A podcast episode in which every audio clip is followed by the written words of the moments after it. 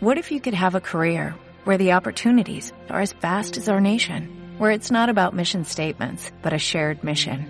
At U.S. Customs and Border Protection, we go beyond to protect more than borders, from ship to shore, air to ground, cities to local communities. CBP agents and officers are keeping people safe. Join U.S. Customs and Border Protection and go beyond for something far greater than yourself. Learn more at cbp.gov/careers. Las tendencias que hoy están, tal vez mañana se vayan. Y las que se van, mañana, puede que estén de vuelta. Esto es Tercer Milenio. El primer ser humano ha puesto su pie sobre la superficie lunar. México está en la semifinal del Mundial Sub-17 Yo soy tu padre. En la Casa Roja siempre rondan la muerte y el crimen. Póngase cómodo. Viaje a través del tiempo. Otra superproducción de Tendencia Boomerang.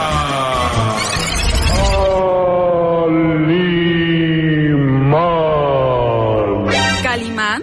No, Tendencia Boomerang. ¡Comenzamos! Esto es Tendencia Boomerang. Me delata la mirada. Hacerme el tonto para que si a mí no me importa nada. Prefiero vivir y perder que no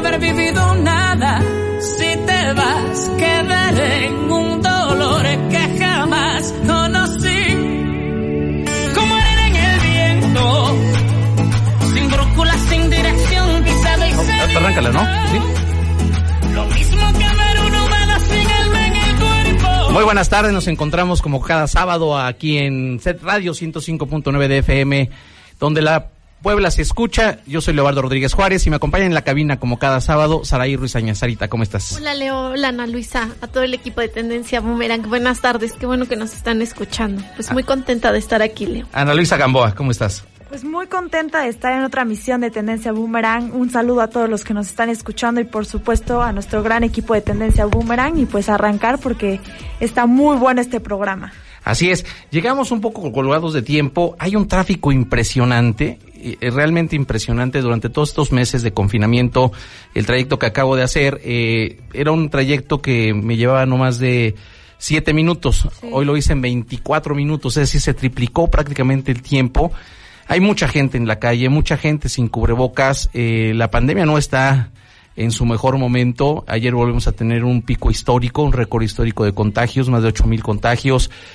Bueno, esto es tendencia COVID-19 para ver qué pasó durante esta semana. Tendencia COVID-19. COVID a nivel mundial ya suman 17.576.217 casos confirmados, 296.064 casos más en las últimas 24 horas. Desafortunadamente han perdido la vida 679.600 personas por COVID-19. Estados Unidos superó las 150.000 muertes por COVID-19 durante la última semana. Brasil alcanzó un récord diario de nuevos casos y muertes por COVID-19 el miércoles pasado. La líder de Hong Kong, Carrie Lam, advirtió que la ciudad está al borde de un brote de gran escala. Estado australiano de Victoria anunció nuevas restricciones tras el repunte de casos nuevos. México superó al Reino Unido y ahora es el tercer país con mayor número de muertes provocadas por el nuevo coronavirus. Inglaterra pospuso la siguiente fase de flexibilización de las restricciones de confinamiento al menos hasta el 15 de agosto. Tokio registró el sábado un aumento récord de nuevos casos por COVID-19 por tercer día consecutivo. Argentina extendió el confinamiento hasta el 16 de agosto debido al aumento de contagios. En México ya se confirmaron 424.637 contagios 8.458 más en las últimas 24 horas y se reportan 46.668 lamentables decesos. Esto es Tendencia Boomerang.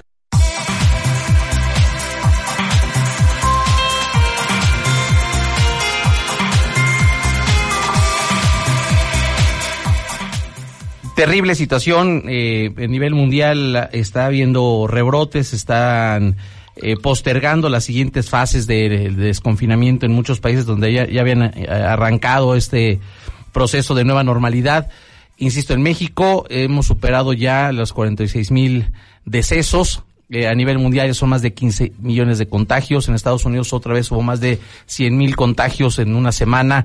Es decir, el tema no está fácil, eh, se avanza en los esfuerzos para conseguir una vacuna, pero que nos quede muy claro, todavía hay mucho por hacer, hay mucho por trabajar, hay mucho por cuidarnos. Este, entonces tenemos que ser muy, muy cuidadosos y seguirnos eh, teniendo las medidas necesarias con la familia. Así es, Leo. Pues sí, como tú dices, tenemos que ser responsables. El uso del cubrebocas es muy importante porque hay muchos casos que están volviendo, bueno, que son asintomáticos. La gente solamente es portadora del virus y pues no sabe que lo tiene y al andar sin cubrebocas pues va contagiando a, la demás, a las demás personas y por eso es que esto se vuelve un ciclo sin fin. Sí, claro, yo creo que estamos en una situación muy crítica yo creo que la gente está perdiendo en sí la confianza en este, en este virus y ya está haciendo su vida normal, pero sin las medidas de sanidad que nos dicen los medios oficiales.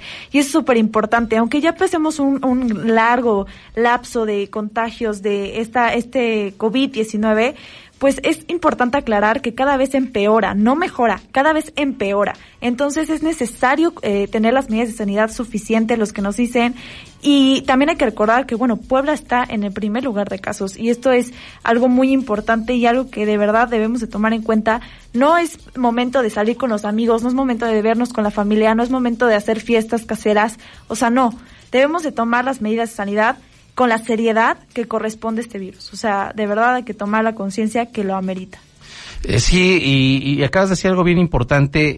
Eh, Puebla está en uno de los lugares más altos de, de, de, las complicaciones en cuanto a contagios y hay que decirlo claramente porque hay muchas voces, hay mucha desinformación en redes sociales donde se trata de responsabilizar, responsabilizar a las autoridades. Las autoridades tienen un tramo de responsabilidad y de obligación, pero en gran medida este pacto comunitario al que convoca eh, por las mañanas el gobernador en sus eh, conferencias de prensa tiene mucho sentido porque el pacto comunitario tiene que ver con el que la comunidad se asuma responsable del cuidado y no es otra cosa más que usar cubrebocas, más que eh, tratar de quedarse en casa. Los lugares están cerrados, no hay nada a que salir.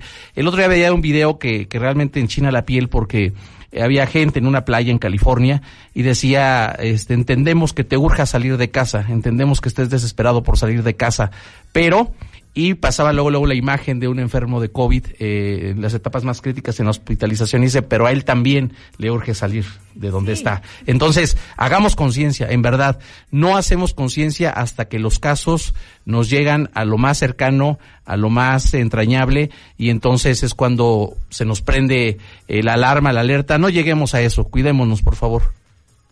Así es, Leo, sí. Pues lo que dijeron, sí tenemos que continuar el cuidado, el uso de cubrebocas, lavarnos las manos, cada que salgamos a alguna compra, a trabajar, regresar y continuar con las medidas que nos han indicado. Sencillamente ser responsables. Exactamente. Bueno, ¿qué, qué sigue nuestra escaleta? Pues a nuestro queridísimo director, Luis Buñuel, sigue en la escaleta para que nos pongan la cápsula. Luis Buñuel, el, gran maestro del cine mexicano, eh, escribió una de las páginas más memorables del cine nacional. Eh, no hay eh, película incluso de las contemporáneas, de las más actuales que no tengan alguna influencia, ya sea de fotografía, sus fotografías eran impresionantes, su dirección era monumental, las actuaciones, este, vaya, vamos a escuchar que preparamos y hablamos de Luis Buñuel aquí, ¿o no? Y ahora se hace la buena. Te creo yo. Y hasta ahora se acuerda de que soy su hijo. Los Olvidados, del director Luis Buñuel, realizada en 1950, es un drama-tragedia con algunos tintes neorrealistas. El neorrealismo italiano fue un movimiento narrativo y cinematográfico que surgió en Italia en 1945, después de la Segunda Guerra Mundial. En él se intenta reflejar la realidad económica y social del país con la ayuda de escenarios naturales, actores no profesionales y otras técnicas que lo acerquen más a los documentales. Luis Buñuel nació el 22 de febrero del año 1900 en la provincia española de Taurel. En su adolescencia, se trasladaría a la ciudad de Madrid para iniciar la carrera de ingeniero agrónomo. Junto a su compañero de clases, el pintor Salvador Dalí, realizó en 1928 el cortometraje Un perro andaluz. En el año de 1930, filma La Edad de Oro, su primera película. Viviendo en México y después de realizar un par de largometrajes, en el año de 1949 recibiría la doble nacionalidad mexicana y empezaría uno de los proyectos más grandes en su carrera, la película Los Olvidados. Luis Buñuel falleció en la Ciudad de México el 29 de julio de 1983 a causa de una insuficiencia cardíaca, hepática y renal provocada por un cáncer. Los Olvidados se estrenó el 9 de noviembre de 1950. Fotografiada por Gabriel Figueroa y escrita y dirigida por él mismo, con este film, Luis Buñuel obtuvo el premio al mejor director en el Festival de Cannes y fue la segunda película en ser nombrada Memoria del Mundo por la UNESCO. Todos los conflictos y dolores de un mundo ignorado, el mundo de los olvidados. Esto es Tendencia Boomerang. Los Olvidados, una película de 1950, eh, hace ya eh, 70 años, y con cuánta vigencia, eh, no solo por el tema que se trata, que es un tema de cómo los niños de zonas de muy alta marginación son empujados por las circunstancias al delito, a las adicciones, a la, este, al aceleramiento de la vida misma, y siguen siendo muy vigentes los temas, pero las actuaciones, insisto, y la calidad cinematográfica de Los Olvidados, en su tiempo aplaudida y premiada, ya lo escuchamos, pero hoy sigue siendo una joya. La semana pasada, el domingo en el Canal 22, la pasaron una, una versión remasterizada en homenaje a Luis Buñuel, magnífica. Sí, vaya, yo creo que Luis Buñuel es un director que ha sido el ejemplo de muchísimos directores más, y no a nivel México, sino a nivel mundial. Es una gran inspiración es importante mencionar que esta película pues fue en, la, en 1950 y en 1950 el cine mexicano estaba en su boom, estaba en lo, en lo máximo y era muy importante hacer esa ese detalle de que la clase alta estaba en sus grandes casonas de la colonia Roma con su servidumbre y que la clase baja era marginada, olvidada, eh, pisoteada por pues por la clase alta. Entonces esto era lo que quería vaya representar Luis Viñuel en sus películas era fuertemente criticado por las personas porque había personas que se salían del cine porque eran unas escenas muy fuertes, eran muy ásperas en la vida del ser humano, pero sin duda eran la realidad, era, era la realidad cruda, es lo que representaba. La película de los olvidados es, o sea, yo creo que una de las mejores películas que tenemos en México. Dedicó muchísimos meses a investigar la situación económica de los niños en la calle, eh, los investigó, los analizó, vio cómo era su, su personalidad y eso lo transmitió en los personajes de Los Olvidados. Esto es en la Ciudad de México, su película, y trata de la realidad, de la cruda realidad, de las fatalidades que le envuelven en la misma sociedad, de lo que se puede convertir una persona que es inocente, un niño inocente, por las desgracias de la realidad social, cómo se puede convertir. Entonces es una película que sin duda yo puedo recomendar eh, es más, para que la vean hoy o mañana en familia, o en este, esta temporada de pandemia. Es que, perdón, creo que sí es un director que nunca se quedó callado de las cosas. Antes de hacer esta película de Los Olvidados, en la cápsula nos hablaba acerca de la película de la Edad de Oro, que también fue una película fuertemente criticada y de hecho estuvo censurada por 50 años porque la temática, las temáticas que él abordaba eran temáticas que la gente quería tapar, como dicen, el sol con un dedo, ¿no? Son cosas que le dolían a la sociedad, que estaban pasando, por ejemplo, en la Edad de Oro era, era una relación de amantes y entonces se hablaba de lo que decía la iglesia, eh, hablaba de violencia, entonces hablaba como de temas que, bueno, hablaba de cosas sexuales que en esa época eran sumamente censuradas y entonces eh, esa película la filmó en Francia, él, es, él fue el director y quien escribió el guion y además la hizo con Salvador Dalí porque él era un director surrealista. Y entonces él había formado una hermandad con él, con este pintor y bueno, entonces eh, esta película fue fuertemente criticada, fue censurada durante 50 años, después él pues abandonó el país de España y se naturalizó mexicano, ganó también un Oscar y pues sí, yo creo que siempre que fue un director, como tú dices, muy importante, que ha servido de inspiración para otros más, pero a mí lo que me gusta de él es que siempre sacó a la luz esos temas que eran como tabús. Sí, claro. Eh, es importante mencionar rapidísimo que la película de Los Olvidados fue una obra maestra de tan magnitud que fue nombrada Memoria del Mundo por la UNESCO. Entonces, es un dato interesante y ya ven que esta recomendación sí es verdadera. Vámonos a nuestro primer corte. Recuerden que estamos en Set Radio, teléfonos en cabina son 22 22 73 77 16 y 22 22 73 77 17 o nos pueden mandar un mensaje a nuestra línea de WhatsApp al 22 26 65 57 63. Regresamos.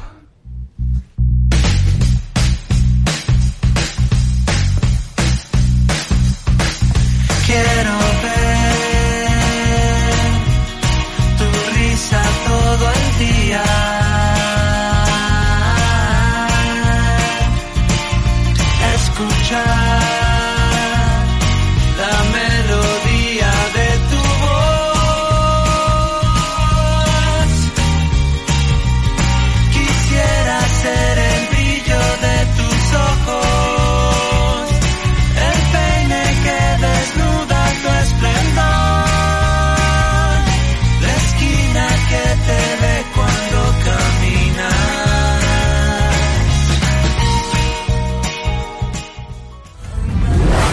Tendencia Boomerang. Regresamos. Esto es Tendencia Boomerang. Continuamos. Y yo que no creía en cuentos de hadas, ni en princesas encantadas, no me pude defender.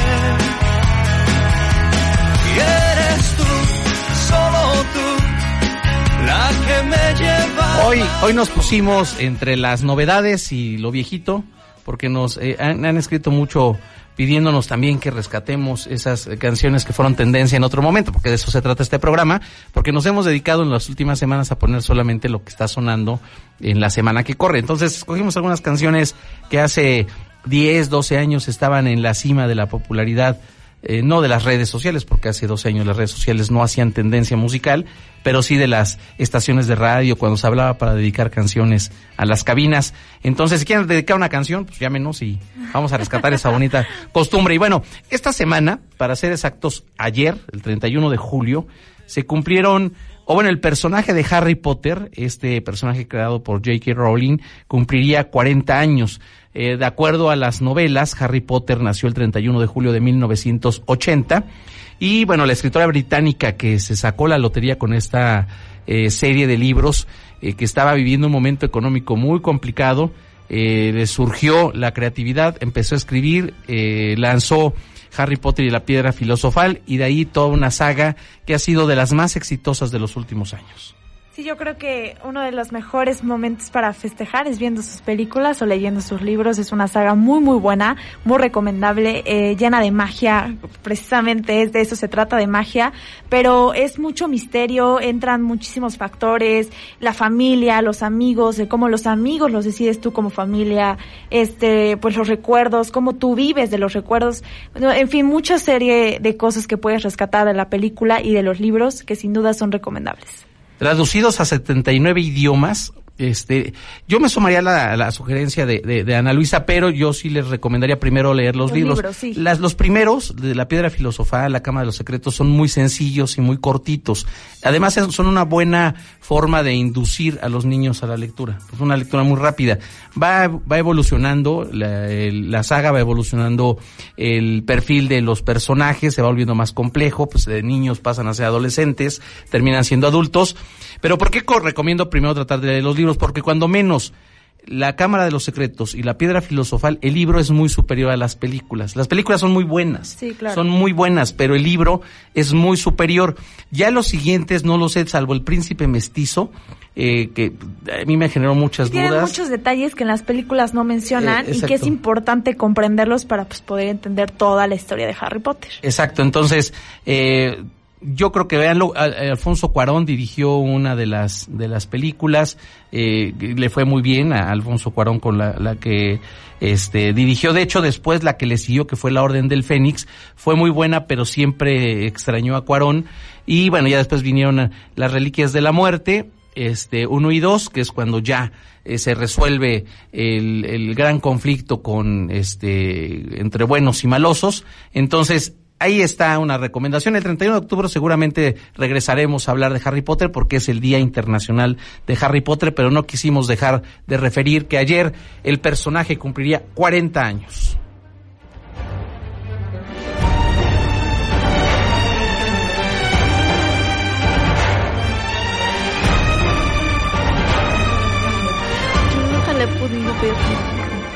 Giro radical, vamos a hablar de Weiss en Bangkok y preparamos algo para introducirnos. El 30 de marzo de 1987, en la ciudad de Londres, la conocida casa de subastas Christie's vendió una pintura de Van Gogh de la serie Los girasoles por 22 millones y medio de libras esterlinas. La subasta duró más de 5 minutos y el comprador final pagó además otros 2 millones y cuarto de libras en concepto de comisión de la casa de subastas. El cuadro forma parte de una serie de lienzos del mismo tema que Van Gogh pintó entre agosto y septiembre de 1888. Vincent Van Gogh es recordado como uno de los grandes pintores del siglo XIX. Nacido en Thunder el 30 de marzo de 1853, el pintor tendría una corta pero muy prolífica carrera en las artes plásticas y dejaría como legado pinturas como La Noche Estrellada y Los Girasoles.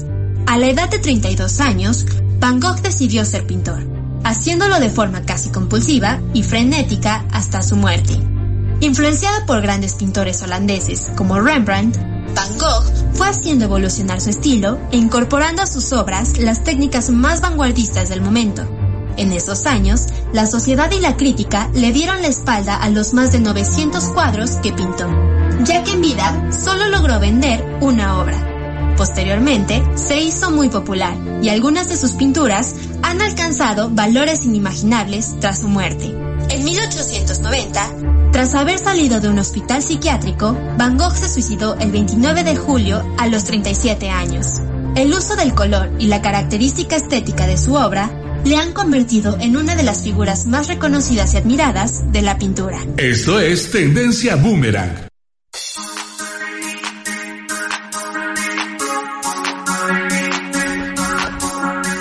Vincent Van Gogh o Vicente Van Gogh, como decimos aquí en México, este, en España también le dicen Vicente Van Gogh, ¿no? O, si le dicen Vincent Van Gogh. Pero bueno, una de las eh, referencias artísticas de la historia universal, por, por excelencia un estilo um, propio que vende mucho además, que es este muy socorrido, eh, intergeneracional y que bueno, hoy quisimos traerlo a Tendencia Boomerang. Así es, Leo, creo que sí eh, fue un gran pintor que no fue reconocida su obra durante su vida, hasta que, que murió fue que se empezaron a vender sus cuadros. Él, como decía la cápsula, nada más vendió una obra mientras tuvo vida y ah, para mí se me hace un hombre como muy misterioso, ¿no? Porque eh, desde el misterio de que no sabemos cómo fue que perdió la oreja, dicen que fue en una pelea, dicen que fue el mismo porque él tenía algunos problemas mentales. Pintó, bueno, a mí sus pinturas sí me gustan mucho. De hecho, había venido aquí a México una, una, este, ¿cómo no sé cómo llamarle, es porque no era una exhibición nada más, sino que era entrar como al mundo de Van Gogh. Sí, un montaje multimedia. Exacto, sí, sí, sí, sí, que eh, se tuvo que cancelar debido al COVID y bueno, pues... Pero sigue montado, o sea, lo van a reabrir. Sí, lo van a reabrir, exacto. Esto ha cancelado estas fechas, lo van a reabrir y creo que sí valdría la pena visitarlo porque, bueno, para mí sí es una, son obras muy buenas. Y también hay otra película que les quería recomendar que se llama Cartas de Van Gogh, que es como su historia, pero no es, eh, no es, son las personas actuando y que las veas así naturalmente, sino como que son sus pinturas. Ah, Entonces está está, está muy padre esa película también. Pues a mí me sorprende mucho lo que hay en la mente de un gran genio del arte, porque no es, o sea, es increíble cómo tan sus cómo expresaba sus ideas tan diferente y de una manera tan surreal pero a la vez tan entendible que se haya suicidado no sabemos aún las maneras las las las decisiones exactas por las cuales tomó esa decisión. Y, y no sé, a mí me sorprende mucho, mi obra favorita de él es obviamente La Noche de Estrellas, yo creo que es una obra que pues dice mucho, dice bastante, porque él pintó desde su ventana y pintó el paisaje que veía.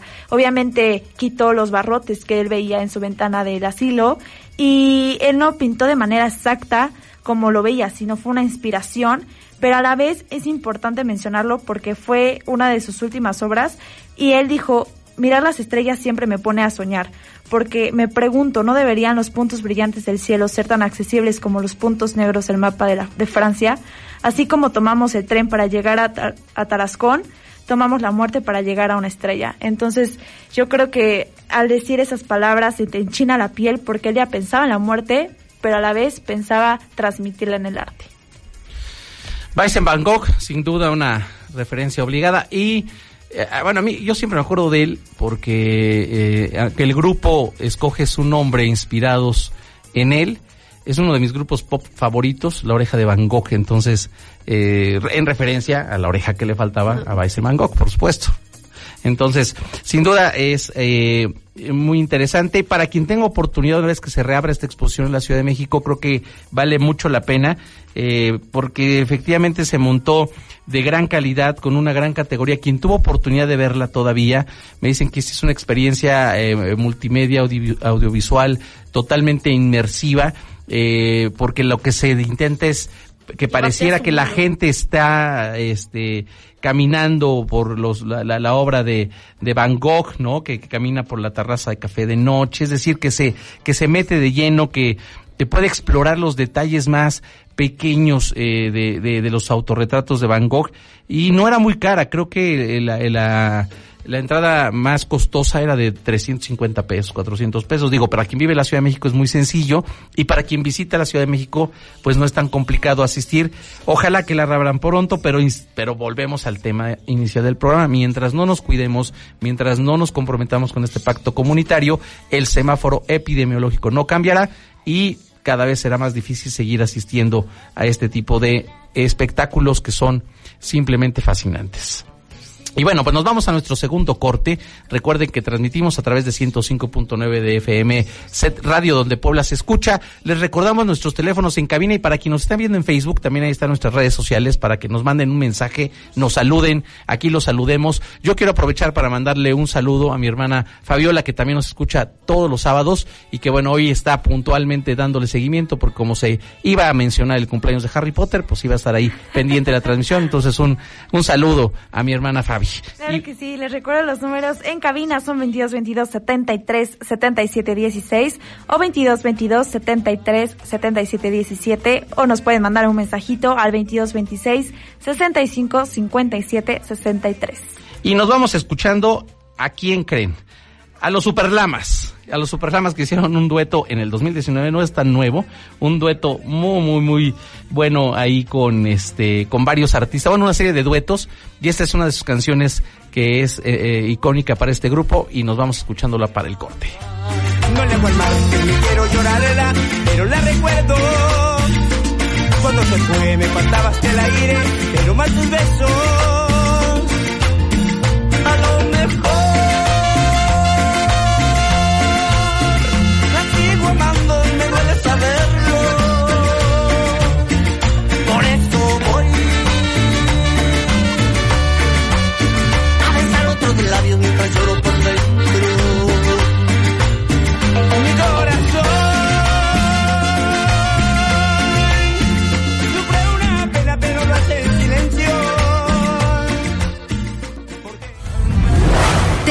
Boomerang.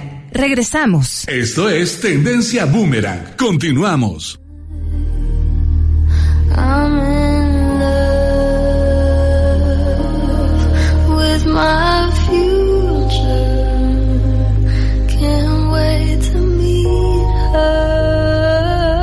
Estamos escuchando la nueva canción de Billie Eilish Pirate Bear O'Connell, mejor conocida como Billie Eilish, dice Wikipedia. pues sí, o sea, es el nombre tan largo, pero empieza como Billie Eilish, pues desde luego vamos a ver qué es ella. Pues esta chica recordarán que sorprendió la última entrega de los Grammys que se les llevó todos, ¿no? Que sorprendió el mundo con su música. Presenta un nuevo sencillo que es My Future y me parece respetando su estilo entre el oscuro, entre eh, ahí, entre el blues, entre el, o sea, está bonito escúchenlo, creo que eh, va a volver a ser un buen disco, no sé si tan exitoso o tan premiado como el, el, el año pasado, pero este My Future promete. Sí, tiene una voz encantadora, o sea, de verdad, y a mí me encanta escucharlo o para relajarme o para concentrarme, yo creo que son muy buenas canciones, igual también para deprimirme, pero bueno, es punto aparte, pero muy, muy buena voz la que tiene. Así es, en plena pandemia ha vuelto Billie Eilish y ahí está su nuevo sencillo y es el tercer bloque es el bloque de los hashtags de la semana. Los hashtags de la semana. Torneo de Guardianes 2020 es la jornada número uno. Las Chivas Rayadas del Guadalajara recibiendo a la escuadra del León. El sábado 25 de julio la tendencia fue Chivas. El rebaño sagrado ocupó los primeros lugares en las menciones de las redes sociales porque inició su participación en el torneo Guardianes 2020. Enfrentó a los Panzas Verdes de León y el resultado final fue un empate a uno. Durante el desarrollo del encuentro también se posicionó Mena, relacionado con el jugador de León Ángel Mena, ya que tuvo varias opciones claras de gol y los internautas coincidieron en que se le había encogido la portería porque las falló todas. Bienvenida el rebaño sagrado a este torneo de los Guardianes 2020. Vacía, no lo puedo creer. ¡Qué forma de contorsionarse! Aquí la vemos, vea la distancia y dónde la iba a meter. La verdad que es horrible, se está inundando todo, está arrastrando carros. El domingo 26 de julio las redes sociales posicionaron Hanna. Se viralizaron imágenes de varios estados del norte del país que sufrieron afectaciones por el paso del huracán Hanna. Diversos testimoniales de inundaciones en Nuevo León, Tamaulipas, San Luis Potosí y Chihuahua provocaron la preocupación de los internautas. Particular conmoción se generó por los hospitales que padecieron los efectos y se vieron obligados a movimientos de pacientes y equipos. Afortunadamente la intensidad del huracán se redujo y la emergencia ha sido contenida. Entonces este, fue cuando empezamos a ver que empezamos a subir el agua, empezamos a estar avisando a los vecinos. Sería bueno que se tomara una fotografía para que se pudiera ver la dimensión del avión. El lunes 27 de julio, una tendencia mañanera. Insulto al pueblo. En la tradicional conferencia mañanera del presidente Andrés Manuel López Obrador, afirmó que el avión presidencial que se compró durante el gobierno de Calderón y que fue utilizado durante el gobierno de Peña Nieto es un insulto al pueblo, es un ejemplo de los excesos que se cometieron en lo que él mismo denomina como el periodo neoliberal desde el hangar que fue construido para guardar la aeronave, cuyo costo fue de mil millones de pesos, describió que el avión es tan grande que las personas se ven pequeñas. Es monumental, faraónico y desde luego es un insulto al pueblo de México habiendo tanta necesidad y tanta pobreza. Como también se está volviendo costumbre, las tendencias que surgen de las mañaneras del presidente resaltan polémica. En este caso, los bandos se dividieron entre los que denunciaron los lujos del avión y los que piden que estos temas ya no sean expuestos en la agenda oficial. En este caso, no se entiende la molestia de algunos de que se sigan evidenciando los lujos y los excesos de los gobiernos pasados. Es eh, un insulto al pueblo de México. El martes 28 de julio, la Academia de la Televisión de Estados Unidos presentó las nominaciones a los Emmys 2020. La ceremonia está programada para el próximo 20 de septiembre y se realizaría de forma virtual por la crisis del coronavirus. La miniserie Watchmen de HBO es la favorita con 26 candidaturas entre todas las categorías. The Marvelous Mr. Maciel de Amazon logró 20 candidaturas y Ozark y Succession cada una se alzó con 18 candidaturas. The Maladorian, serie del universo de Star Wars protagonizada por el chileno Pedro Pascal, cerró con 15 candidaturas. Entre los más jóvenes se generó mucha expectativa por la candidatura de Zendaya en su papel de la serie Euphoria, también de HBO. Netflix obtuvo 190 nominaciones, superando ampliamente a su odiado rival, HBO, que consiguió 107 nominaciones en total. A partir de ahora y hasta el 20 de septiembre empiezan las apuestas para premiar a lo mejor de la televisión estadounidense. Good luck. Here's to us. En este caso hay impedimentos técnico-jurídicos para entrar al fondo que demanda este caso. Miércoles 29 de julio, una tendencia que genera polémica. Primera sala. Este día la primera sala de la Suprema Corte de Justicia de la Nación rechazó con cuatro votos a uno el proyecto que buscaba despenalizar el aborto en Veracruz. La mañana la secretaria de Gobernación, Olga Sánchez Cordero, se pronunció a favor de no criminalizar a la mujer por abortar. Ante el resultado de la votación en la Corte, las redes se polarizaron y se anunció una marcha para exigir la despenalización por quienes consideran que el aborto debe ser legal. La marcha tuvo verificativo el 31 de julio en la Ciudad de México y las organizadoras pidieron cuidar la sana distancia, el uso de cubrebocas y el gel antibacterial. El resultado de declararla inconstitucional sin haberse impugnado me parece eh, muy desbordado. De acuerdo con la Fiscalía General de la República, existen presuntos pagos inexistentes a empresas que simularon facturas y dañaron a la cooperativa por un monto de más de 200 millones de dólares. El jueves 30 de julio se hizo pública la orden de aprehensión en contra de Guillermo Álvarez Cuevas, mejor conocido como Billy Álvarez, presidente del Cruz Azul, por los delitos de delincuencia organizada y lavado de dinero. La Liga MX, por medio de un comunicado, informó que no procedería la desafiliación inmediata del directivo, toda vez que la investigación en su contra es por presuntos delitos cometidos, lo que se asume como el principio de presunción de inocencia hasta que se demuestre lo contrario. No obstante, en caso de acreditarse los actos señalados, la liga actuaría en consecuencia. Todo parece indicar que la maldición del Cruz Azul sigue y sigue y sigue y parece no tener fin. Y pase lo que pase, seguirán jugando sin contratiempos en la Liga MX, perdiendo las finales, pero con mucha dignidad. En toda la plancha del Zócalo pueden estar 500 personas. El mismo 30 de julio, otra tendencia mañanera, el grito. El presidente de la República confirmó que habrá ceremonia del grito de independencia, pero solo con 500 personas en la plancha del Zócalo, quienes portarían una antorcha simbolizando la llama de la esperanza. Así que no habrá evento masivo y no se pondrá en riesgo a la población. Super like por esta determinación presidencial. Es una ceremonia conmemorativa sin este, muchos contingentes. We're looking at TikTok. We may be banning TikTok. We may be doing some other things. There are a couple of options. El viernes 31 de julio, TikTok siguió siendo tendencia mundial por las declaraciones de Mike Pompeo y Donald Trump, que en una entrevista para Fox News dijeron que planean prohibir la aplicación en Estados Unidos, ya que consideran que el gobierno chino recaba información de ciudadanos estadounidenses y pone en riesgo la seguridad nacional. Lo cierto es que TikTok ha resultado un verdadero dolor de cabeza para la campaña de Trump y lo han boicoteado en varios eventos. No cabe duda que ya también hay benditas redes sociales. We are looking at a lot of alternatives with respect to TikTok. Año 2020. Un mundo lleno de incertidumbre. El sábado primero de agosto, Chandel empezó como tendencia. Estrenó su nueva producción ¿Quién contra mí 2 y varios internautas ya tararean varias de esas canciones que ahí se incluyen. Un sábado que arrancó muy reggaetonero.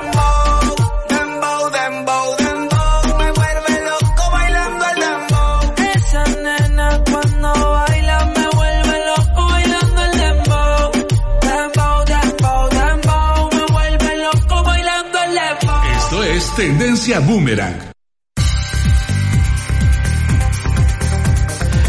Las tendencias de la semana, eh, pues importantes, interesantes, eh, no tan polémicas como las de otras semanas. Creo que lo más eh, polémico es justamente esta resolución de la Suprema Corte de Justicia que determina que en Veracruz se siguieron los procesos, cuando menos eh, para no discutir la despenalización del aborto y este desecharon un recurso que había contra contra algunas medidas que se habían tomado en, en el estado de Veracruz.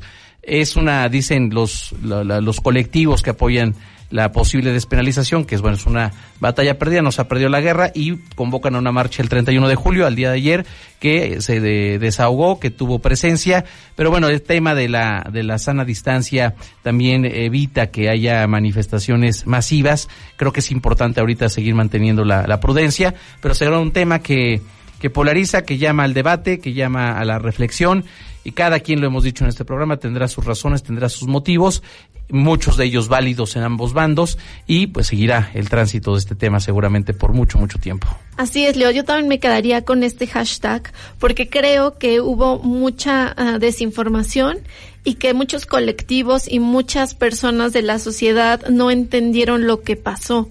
Lo que pasó es que se desechó el proyecto.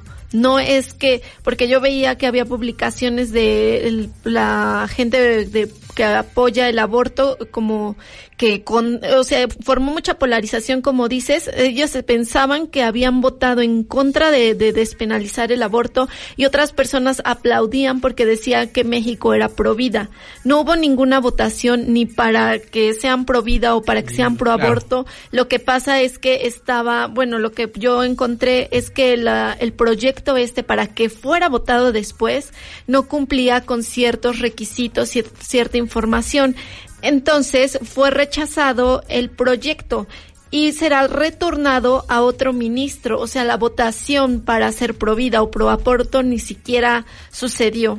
Eso creo que es importante aclarar porque hubo gente que celebraba que no había sido eh, despenalizado el aborto y también muchos colectivos que estaban, este, bueno, ya vi insultos y todo esto que tampoco debería de ser. Creo que debemos de informarnos más antes de poder tomar una posición. Sí, exactamente. La información es poder y siempre le he dicho hay que informarnos bien, hay que informarnos con fuentes confiables para poder tomar un punto de vista acerca de algún tema.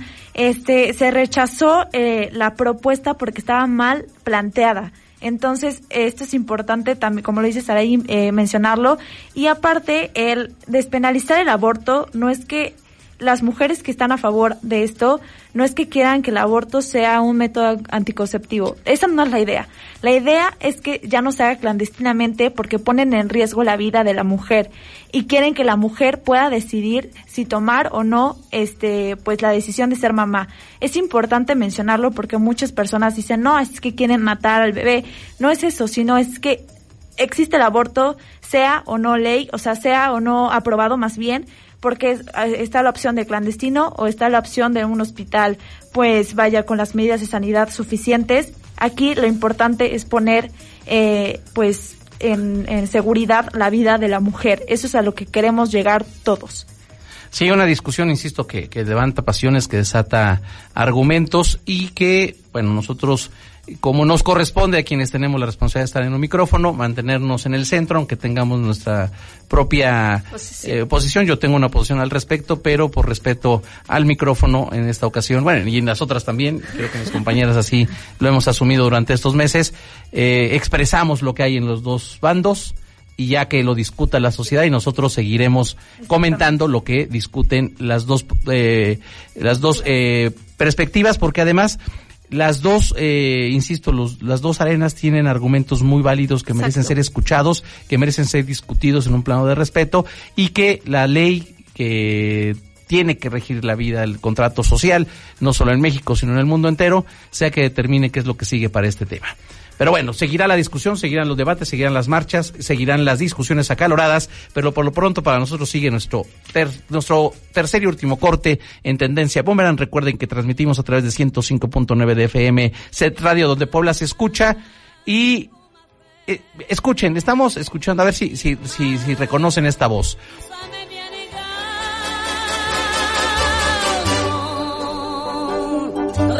Bueno, pues es Edith Piaf, eh, gorrioncillo le decían en Francia.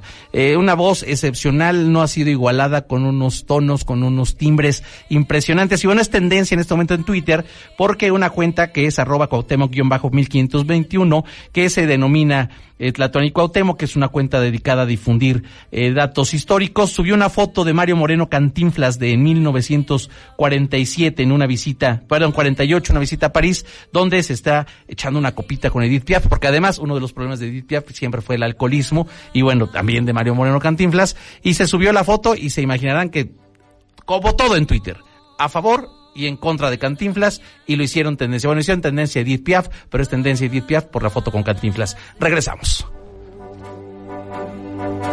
Non, rien de rien. Non, je ne regrette rien.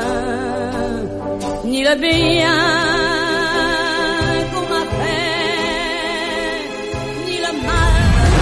Tendencia Boomerang. Regresamos. Esto es Tendencia Boomerang. Continuamos. quiero. Puede que no te haga falta nada,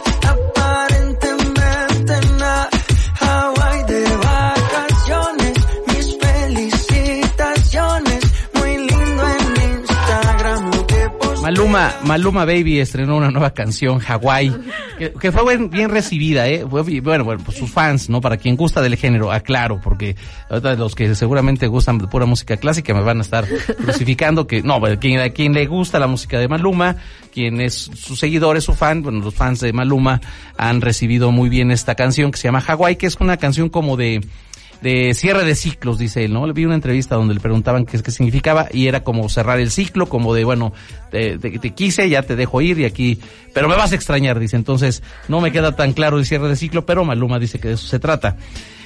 En 1999 eh, se empezó a experimentar, ya, ya se había hecho en alguna ocasión con El Exorcista, pero no tenían la- los alcances mediáticos que con los que se contaban en el 99, guardando las dimensiones, por supuesto, entre ambas películas. El Exorcista es una obra de arte del cine de terror. En el 99 se lanzó una campaña brutal de mercadotecnia en la cual se decía que un grupo de jóvenes había ido a filmar a un bosque en los Estados Unidos, ah, donde había habido sacrificios eh, humanos de brujas en- en muchos años atrás y que bueno se decía o la gente de la zona afirmaba que había apariciones y que había cosas paranormales, entonces va este grupo a filmar ese ese tema y bueno, termina en una tragedia. Este, entonces se vendió mercadotécnicamente, mercadológicamente, perdón, mercadológicamente se vendió como si fuera hechos reales que fueron filmados y que después, como suceden estas cosas, alguien encontró los videos, los había editado y los había puesto en una película. Entonces, generó mucha expectativa. La película se llamó The Blair Witch Project, que en español la conocimos como el proyecto de la bruja de Blair.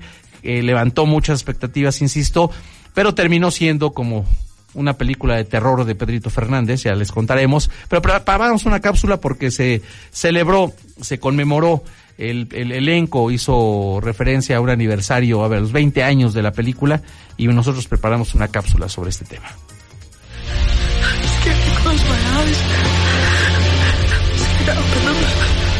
El 30 de julio de 1999, la película de terror The Blair Witch Project se estrenaba en los cines de los Estados Unidos. Este largometraje se realizó de manera independiente y con un presupuesto de 25 mil dólares. The Blair Witch Project fue escrito y dirigido por Eduardo Sánchez y Daniel Myrick, protagonizada por Heather Donahue, Joshua Leonard y Michael Williams. Gozó de un gran éxito y pasó a convertirse en un film de culto. El proyecto de la bruja de Blair, como se le conoce en México, fue grabada con cámaras semiprofesionales de video, al estilo documental, y cuenta la historia de tres estudiantes de cine que desaparecen en el bosque, precisamente tratando de grabar un documental acerca de una bruja. Finalmente, tiempo después solo se encuentran los videos de los jóvenes y de ellos no se sabe su destino. Gracias a una revolucionaria estrategia de marketing, la película generó un gran revuelo en torno a la duda respecto de si se trataba de una cinta de ficción o un documental. En realidad, los hechos narrados en el filme no pertenecen a una historia real. Pero eso no importó en taquilla, ya que el proyecto de la bruja de Blair recaudó 250 millones de dólares en todo el mundo y fue portada de prestigiosas revistas como Time y Newsweek.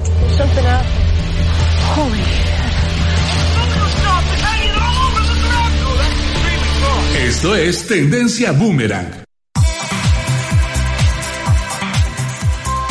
Lo que les decíamos, una, una campaña de mercadotecnia que funcionó muy bien, fue un éxito en taquilla. Bueno, fuimos a ver yo me dejé atrapar por la mercadotecnia y me fui a verla en la premier. Salí profundamente decepcionado porque es muy mala la película y después de eso vinieron dos o tres películas eh, posteriores que fueron peores todavía.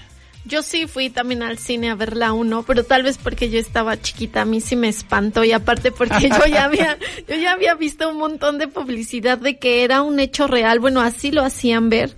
Y creo que por esto cobra importancia la película, ¿no? Porque yo no fui la única que pensó que de verdad se habían perdido los tres estudiantes que habían ido a filmar el documental, sino creo que fue muchísima la población que se dejó embaucar por esta mercadotecnia. Y pues si fue un experimento social, pues les funcionó perfecto. Yo fui, sí me espanté, ya después me di cuenta que no había pasado nada de lo que había visto yo en la película, pero yo juraba que sí habían encontrado el video, Leo. La verdad su mercadotecnia fue muy buena. Entonces a la que debemos de festejar es la, a la mercadotecnia, no a la película. Claro, exactamente. Este, yo creo que exactamente de eso se trata la mercadotecnia, llamar a la gente, hacer que tengan un vínculo el público con la película. Pero es que creo que sí es la película porque fue creada como esto, como el experimento de que ya, o sea, no podrías mm, hacer mercadotecnia de algo que no tiene esta visión de ser un experimento social. Te vende la idea, sí, exacto. no es una buena película. No es una buena película. No digo que sea buena,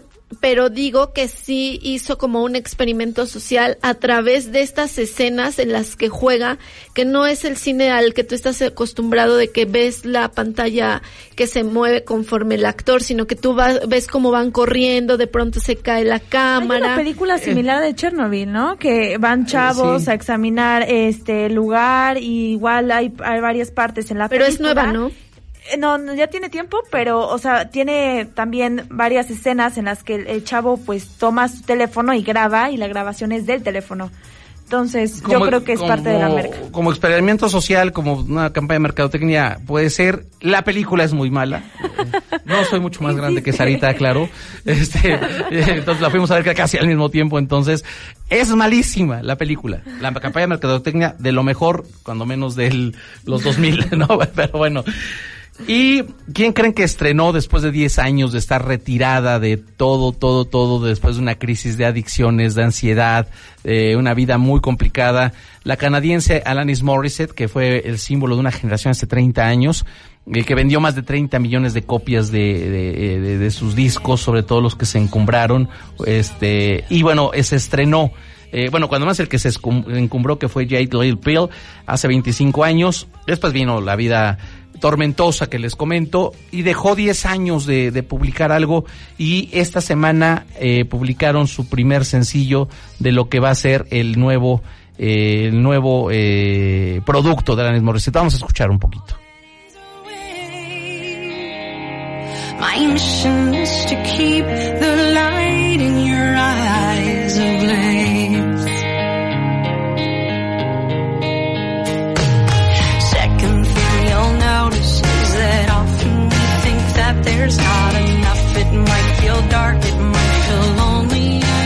A Blaze se llama esta canción y bueno, Alanis Morissette en diferentes medios internacionales, ahora radica en, en San Francisco, pero bueno, en diferentes medios internacionales habla de que es una versión renovada de ella misma, es una gran cantante, tiene una voz eh, también privilegiada.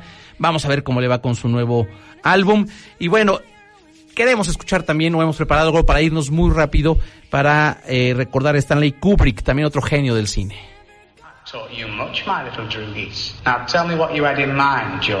La Naranja Mecánica se estrenó en 1971. Fue dirigida y adaptada al cine por Stanley Kubrick y está basada en la novela homónima de Anthony Burgess, publicada en 1962. La Naranja Mecánica se desarrolla en Reino Unido, en un futuro marcado por la violencia y el autoritarismo. Alexander Delarge, el protagonista, lidera una banda de jóvenes marginales que esparcen el caos a través de actos de violencia injustificados. Esta obra nos hace reflexionar sobre temas como la delincuencia juvenil, la psiquiatría, el libre albedrío y la corrupción moral de las autoridades. Perturbadora y repleta de imágenes crudas de violencia, se ha convertido en un filme de culto aclamada por el público y la crítica de una de las obras icónicas de Kubrick. Stanley Kubrick nació en Manhattan, Nueva York, el 26 de julio de 1928. De muy joven, comenzó a trabajar en el cine y en 1951 estrenó su primer proyecto, un cortometraje documental titulado Day of the Five. En 1960 dirigió su primera película de alto presupuesto, Espartaco, que fue galardonada con cuatro premios Oscar. Alcanzó la cumbre de su carrera con su película de 2001, A Space Odyssey. Esta es considerada como una de las mejores cintas de la historia dentro de su género. Posteriormente, Kubrick dirigió La Naranja Mecánica, una de las películas más polémicas de la historia. Los trabajos de Stanley Kubrick destacan por su simbolismo y su precisión técnica, por lo que es considerado por muchos como uno de los cineastas más influyentes del siglo XX. As we walked along the flat marina, I was calm on the outside, but thinking all. Esto es Tendencia Boomerang. Bueno, La Naranja Mecánica y Uno Dice en el Espacio 2001, eh, sí son dos piezas eh, del museo de, de- del cine. Eh, la Naranja Mecánica, de hecho apenas eh, estrenaron en, en, eh, una obra de teatro de La Naranja Mecánica, dicen que no les fue tan bien en Broadway, montaron una en México, este, en México últimamente se hace buen, buen teatro, eh, cuando menos en la parte musical, eh, están montando buenas producciones y creo que no le fue tan mal. Eh, tuvo buena respuesta, pero se nos atravesó la pandemia y ya no hubo oportunidad de verla, pero si regresa cartelera después de que todo esto empiece a normalizarse, que no sabemos cuándo será, tal vez valga la pena ir a ver la obra de teatro de la Naranja Mecánica, pero por lo pronto, la Naranja Mecánica está en Amazon Prime, si no me equivoco, y en para renta o compra también en la tienda de Apple, entonces para que no se la pierdan y en alguna versión no de tanta calidad debe estar en YouTube. Yo te digo algo, nunca he podido acabar de ver esa película, se me hace muy fuerte Muy para fuerte. mí, pero sí he escuchado que es muy buena esa película. chiquita, por eso. Sí, porque estoy chiquita. Pero la película de 2001, Odisea del Espacio, esa sí es una muy buena película, porque además él creía en la vida extraterrestre.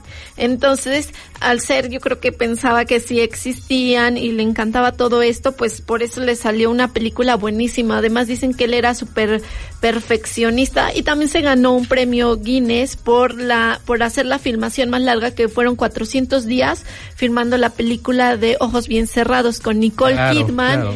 y su marido que se me acaba de olvidar el nombre. Yo creo que lo que podemos rescatar de este gran director del cine es su precisión a la hora de hacer sus películas, su manera de detallar exactamente lo que quiere por medio de esta pieza de arte que nos proyecta. Entonces, pues yo creo que también es uno de los ejemplos y, y principales cineastas que tenemos. Bueno, su marido en aquel entonces que era Tom Cruise. Tom ya, Cruise, ya, sí. ya, Tom ya. Cruise y Nicole Kidman hicieron Ya no, esta película. ya no son, ya no son. Bueno, nos vamos. Muchas gracias, Saray Ruizañas. Gracias, Leo. Gracias a todo el equipo. Gracias a que nos, nos acompañaron en esta emisión. Nos Ana. Luisa Gamboa. Hoy sí manda tu saludo o ya no. No, ahorita lo voy a mandar. Muchas gracias por estar escuchándonos durante esta hora. Nos escuchamos el próximo sábado en punto de las 6 de la tarde. Un saludo a mis papás y a mi prima Michelle que siempre nos está escuchando sin falta. Muchas gracias. Y bueno, agradecerles muy rápido a Katia Valdivia, a nuestro a nuestro editor, este, Dani este Guevara, a nuestro jefe de controles, nuestro querido Oscarito Guerrero, a Susi Sánchez, a todos los que hacen posible este producto que es para ustedes y lo hacemos con mucho cariño. Yo soy Leobardo Rodríguez Juárez y nos encontramos aquí la próxima semana en Tendencia Boomerang. Hasta la próxima.